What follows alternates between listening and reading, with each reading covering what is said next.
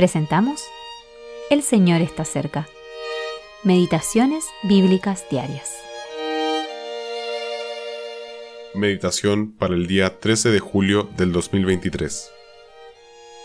Salió Mardoqueo de delante del rey con vestido real de azul y blanco, y una gran corona de oro, y un manto de lino y púrpura.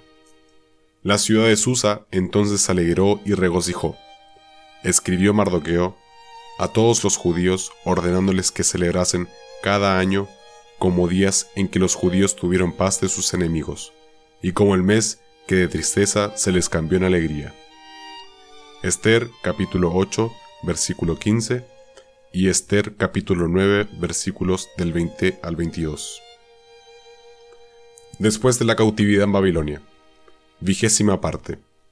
Memorial que rápido pueden producirse cambios extraordinarios.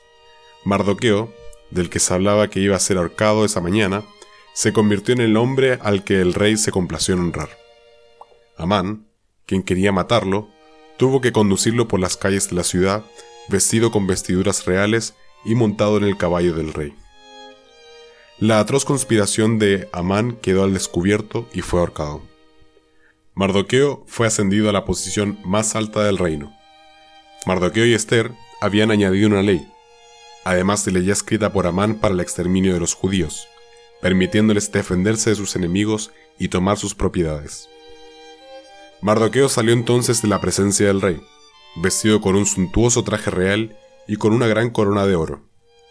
Los judíos gritaron de alegría y se regocijaron. Su luto había terminado. Fue sustituido por la luz, la alegría y el honor. El mismo día en que se iba a poner en acción la ley que amenazaba la vida del pueblo judío, 500 enemigos fueron asesinados en Susa y 300 al día siguiente, junto con 75.000 más en el resto del imperio. Capítulo 9, versículos 6, 15 y 16.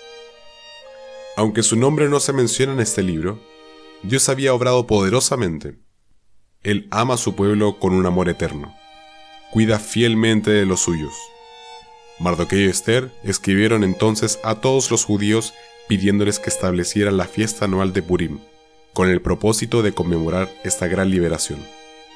Qué maravilloso que nosotros también podamos recordar, con corazones agradecidos, las asombrosas misericordias que experimentamos de parte de Dios. Eugene P. Vedder Jr.